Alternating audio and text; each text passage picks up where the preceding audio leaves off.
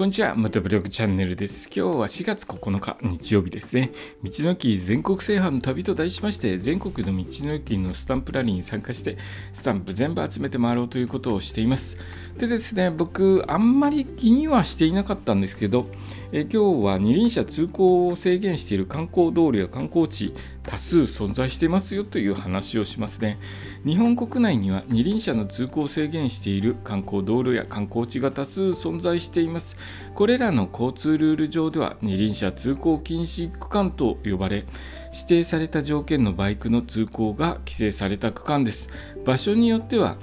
二輪車全体原付きのみ 125cc 以下 250cc 以下などの排気量ごとの規制がされている場合があります。日本二輪車復旧安全協会のウェブサイトによると全国になんと500箇所の二輪車通行禁止区間があるとされています。バイクの通行が規制される理由としては道幅が足りる足りず事故の危険性があること交通ルールの異なる道路につながっていることカーブや勾配があり事故の危険性が高いこと暴走族ローリング族への対策などが挙げられます。えー、また二輪車通行規制のある観光地や観光道路も存在します。えー、要するにですね二輪日本における二輪車通行規制には安全上の懸念や危険など運転行為の危険な運転行為への対策などさまざまな理由があるそうなんですけれどもどうなんでしょうねもう今時の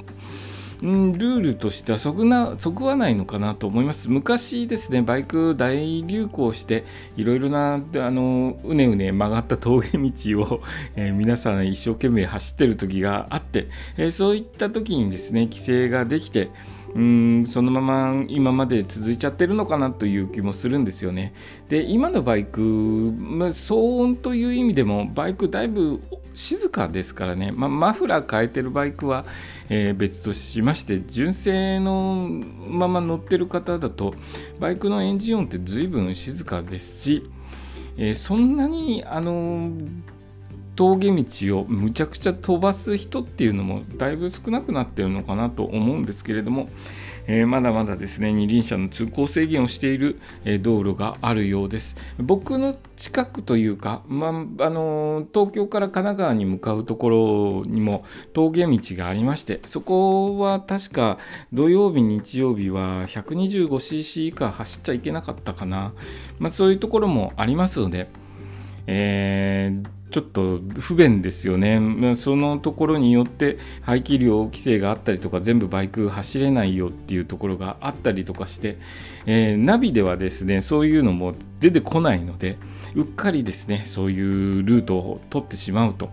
え、入り口でですねあここバイク走れないじゃないのっていうことで迂回を余儀なくされたりとかして、えー、とてもツーリングですねいろいろなところを旅してるツーリングの方には、えー、非常に困るルールなのかなと思います。